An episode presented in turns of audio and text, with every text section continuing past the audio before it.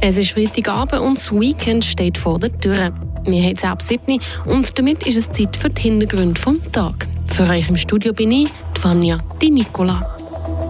Gestern hat das Amt für Wald und Natur einen Aktionsplan präsentiert, wo die Freiburger Wälder so an Klimawandel anpassen Wir klären auf, was der Plan für die Zukunft soll bringen Schon die ganze Woche legen Hacker Webseiten von Schweizer Institutionen lahm. Zu gewissen Angriffen hat sich eine pro-russische Gruppe bekannt. Wir fassen zusammen, was es mit diesen Angriffen auf sich hat. Und Heute ist der siebte und somit letzte Teil der Magnolia-Serie von und mit der Corinna Zuchinder rausgekommen. Für ein letztes Mal blicken wir zusammen hinter die Kulissen der geschlossenen Demenzstation Magnolia zu Davos. Die Region im Blick. Gestern hat das Amt für Wald und Natur einen Aktionsplan präsentiert, wo die Freiburger Wälder so an Klimawandel anpassen. Aber was hat es damit eigentlich auf sich?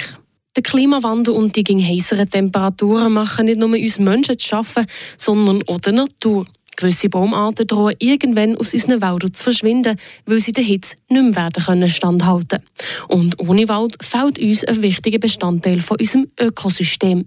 Mit dem neuen Aktionsplan vom Amt für Wald und Natur soll verhindert werden, dass der Wald verschwindet, erklärt der zuständige Friburger Staatsrat Didier Castella. Der Ziel für den Kanton Freiburg ist äh, mit dem nationalen Ziel verbunden. Wir müssen die Änderung, die Anpassung der Wald begleiten, der Wald helfen, sodass sie ihre Missionen weiterführen darf. Wir müssen nicht zu viel aktiv sein, nicht zu viel passiv und das ist äh, unser Ziel. Der neue Aktionsplan sieht verschiedene Maßnahmen vor, im und auch außerhalb vom Wald. Wir machen Ausbildung, wir machen äh, Anpassung der Wald, wir machen Sicherheitsmaßnahmen, wir nehmen Sicherheitsmaßnahmen. Das ist auch ein Risiko für die Bevölkerung und wir versuchen auf alle Pläne, auch in Prävention für Feuer zum Beispiel, da arbeiten wir auf alle ähm, Richtungen. Die sind mit dieser neuen Situation, mit dieser Anpassung gekommen. Sagt Didier Castella. Anpassungen werden beispielsweise auch bei der Prävention von Waldbränden gemacht, indem auch die Feuerwehr mehr auf den Klimawandel sensibilisiert wird. Ein anderer Punkt im Aktionsplan ist eine mehrtägige Ausbildung für Förster, Forstunternehmer und Forstwaldvorarbeiter in der Jungwaldpflege. Der Thomas Oberson, Revierförster Region Motensee, ist selber Teilnehmer dieser Ausbildung und sagt, wir werden weiterbilden. Das Bewusstsein ist wirklich da, dass man den Wald klimaresistent erhalten kann. Wir sehen die Veränderungen, die stattfinden, die uns so traurig machen und wir sind dran, wie gesagt, das ein bisschen anzupassen. Es geht nicht von heute auf morgen. Der Wald ist träge, hat Vor- und Nachteile. Und da sind wir jetzt dran und der Kurs soll uns auch weiterhelfen in diesem Zusammenhang. Auch wenn sie sich für einen Erhalt der Freiburger Wälder einsetzt, wird die Forstwirtschaft oftmals mit Kritik konfrontiert, wenn es um Eingriffe in den Wald geht. Dass man den Wald fit behalten kann, das bedingt einfach auch gewisse Eingriffe, wo gewisse Leute manchmal ein bisschen Mühe haben damit. Wenn man es macht, man erklärt es auch. Aber ja, wir schauen zu diesem Wald. Wir wollen wirklich, dass der Wald erhalten bleibt. Es ist also nicht einfach so, dass wir einfach Holz weghauen und der Eindruck okay, ist jetzt gut. Sagt der Thomas Oberson, Revierförster Region Motensee. Die Kosten für einen gesamten Aktionsplan vom Amt für Wald und Natur liegen bei rund 700.000 Franken. Zu welchem Teil sich der Bund daran wird beteiligen, wird laut Didier Castella aktuell noch diskutiert. Schon die ganze Woche legen Hacker Webseiten von Schweizer Institutionen lahm. Zu gewissen Angriffen hat sich eine pro-russische Gruppe bekannt. Der Tobias Brunner hat einen Experten von einer Freiburger Hochschule gefragt, was es mit diesen Angriffen auf sich hat und wie auch unsere eigenen Handys und Laptops können betroffen sein können. Nachdem in der letzten Woche die Website der Parlamentsdienste lahmgelegt worden ist, sind in dieser Woche die Online-Dienste der Bundesverwaltung zeitweise nicht mehr erreichbar gewesen, wie das Nationale Zentrum für Cybersicherheit bestätigt hat. Außerdem sind Beeinträchtigungen von der Webseite von Kantonen, Städten, von der SBB und von anderen Firmen bekannt worden. Und gerade gestern ist die Homepage von Schweiz Tourismus nur eingeschränkt erreichbar gewesen. Nur wenige Stunden vor der Rede vom ukrainischen Präsident Volodymyr Zelensky im Nationalrat hat die prorussische Gruppe No Name wie früher schon auch für diesen Cyberangriff die Verantwortung übernommen. Die Hacker die gehen laut Michael Meder, Professor an der Friburger Hochschule für Ingenieurwesen und Architektur, bei so Attacken immer etwa gleich vor. Hacker versuchen, einen Service, also eben eine Webseite oder sonst einen Service äh, in die Knie zu bringen, indem einfach so viele Anfragen geschickt werden, dass der Server nicht mehr nachher mag. Auch Freiburger Laptops, Smartphones oder Tablets könnten an den Cyberattacken auf diverse Schweizer Institutionen beteiligt sein. Das bestätigt Michael Meder. Die einzelnen User die wissen aber in der Regel gar nicht, dass ihre Geräte von Hackerbanden mit einem Botnetz für Attacken missbraucht werden. Sie brauchen im Prinzip ganz viele Computer, das können PCs sein, irgendwo, das können Server sein, das können äh, auch sonst äh, Devices sein, die verbunden sind mit dem Internet, wo sie wie fernsteuern. Und weil eben auch private Geräte quasi ferngesteuert, also Cyberattacken könnten beteiligt sein, sagt der IT-Experte. Darum ist es so wichtig, dass man selber auch ein bisschen aufpasst. Oder? Also, wie habe ich meine Geräte aktualisiert? Äh, habe ich gute Passwörter äh, in Verwendung? Habe ich ein Antivirenprogramm installiert, das aktiv ist? Einfach, dass man sich seine eigene IT-Hygiene ein bisschen pflegt. Ja. Ratet der IT-Experte Michael Meder im Beitrag von Tobias Brunner. Dann kommen wir zum Wichtigsten vom Tag in Kürze. Die Kurznachrichten ebenfalls von Tobias Brunner. Auf der Autobahn A1 zwischen Murten und Kerzers kam es heute Mittag zu einem Unfall mit einer Schwerverletzten. Eine 29-jährige Frau stürzte auf der Beifahrerseite aus einem fahrenden Auto und blieb bewusstlos auf dem Pannenstreifen liegen. Die verletzte Frau wurde von der Rega mit dem Helikopter in ein Spital geflogen. Die Autobahn wurde für mehrere Stunden gesperrt. Untersuchungen sind im Gange.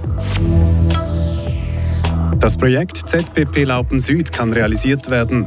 An der gestrigen Gemeindeversammlung haben sich die Bürgerinnen und Bürger von Laupen mit 179 zu 117 Stimmen für das Projekt ausgesprochen.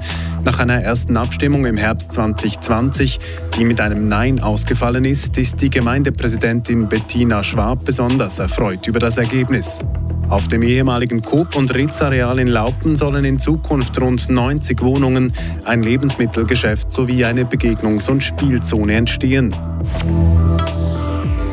Zum Sport, Eishockey. Die Düdingen Bulls müssen sich weiter auf die Suche nach einem neuen Präsidenten machen.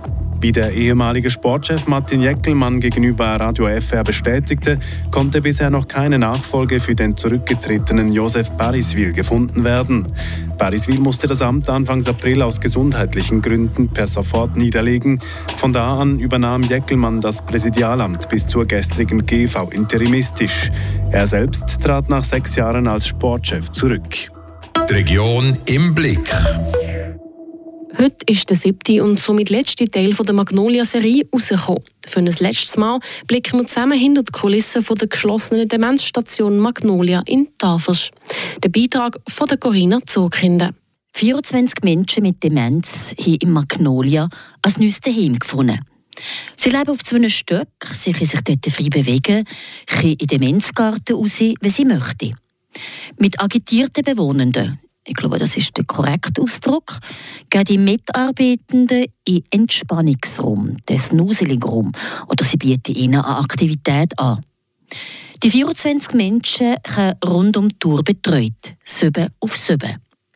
Das alles kostet Geld. Der Urs Kohli ist Geschäftsführer vom Pflege Mackenberg, wo das Magnolia dazugehört. Er erklärt. Die meisten Leute klopfen, wenn sie die blutige Zahl hören, wenn sie hören, ja, das kostet 6.000 bis 7.000 Franken im Monat.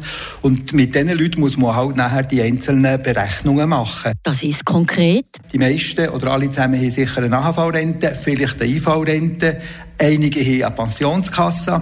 Und zu den Mitteln, die sie einbringen, kommen nachher unter anderem Ergänzungsleistungen, die Hilflosenentschädigung und Betreuungskosten. Und all diese Sachen zusammen machen eigentlich, dass ein Aufenthalt finanzierbar ist, sei das jetzt in Magnolia, aber auch im Pflegeheim. Alles, was Pflege anbelangt, werde über den Kanton mitfinanziert, präzisierte Urs Kohli. Und alle anderen Bereiche finanzieren Gemeinden. Gemeinden gucken aufs Geld, das sei klar und verständlich. Darum ist es wichtig zu erklären, dass man gute Arbeit leistet. Die Leute sind hier gut aufgehoben. Das sind Leute, die bei uns wohnen, die eigentlich den Wohlstand, den wir jetzt haben, den wir drin sind, eigentlich auch ermöglicht haben. Und wenn man das ging um in den Gemeinden oder in den Geldgeber zum äh, vor Augen führt, kann man das nachher auch so ein bisschen entkräften, dass das einfach zu teuer ist. Das Magnolia hat 24 Plätze und es gibt Wartelisten. Dass die Leute gegen älter kommen, ist eine Tatsache. Dass mit steigendem Alter die Wahrscheinlichkeit grösser kommt, dass man an Demenz erkrankt, ist eine andere. Es braucht eine zweite geschlossene Dementstation. Das ist dann vor allem eine, Aufgabe, die den ganzen Eisenbezirk betrifft. Das heißt, es betrifft das Gesundheitsnetz für die ganze Finanzierung vorab aber für die Abklärung etc. Und dort sind Bestrebungen im, im Gang, dort macht man sich jetzt Gedanken, wie wir noch so eine Dementstation aufbauen, wo tun wir die Dementstation aufbauen, wo haben wir Platz, wo ist es sinnvoll etc. Wenn oder das so weit ist, das wissen wir im Moment noch nicht, das braucht seine Zeit. Dann äh, malen wir mal die politischen Müllen und dann sieht man dann weiter. Seit Urs Kohli, Geschäftsführer vom Pflege im Maggenberg. Das Magnolia gehört dort dazu. Das ist der letzte Teil der Magnolia-Serie der Corinna Zookinder. Alle Sendungen findet ihr auf Frapp zum Nachhören. Das sind die Hintergründe vom Freitagabend. Das heisst Zeit fürs wohlverdiente Wochenende. Merci fürs Zuhören und bis nächste Woche. Für euch am Mick bin ich, Vanja Di Nicola. Das bewegt heute Freiburg. Freiburg aus seiner Geschichte. Ging auf frapp.ch.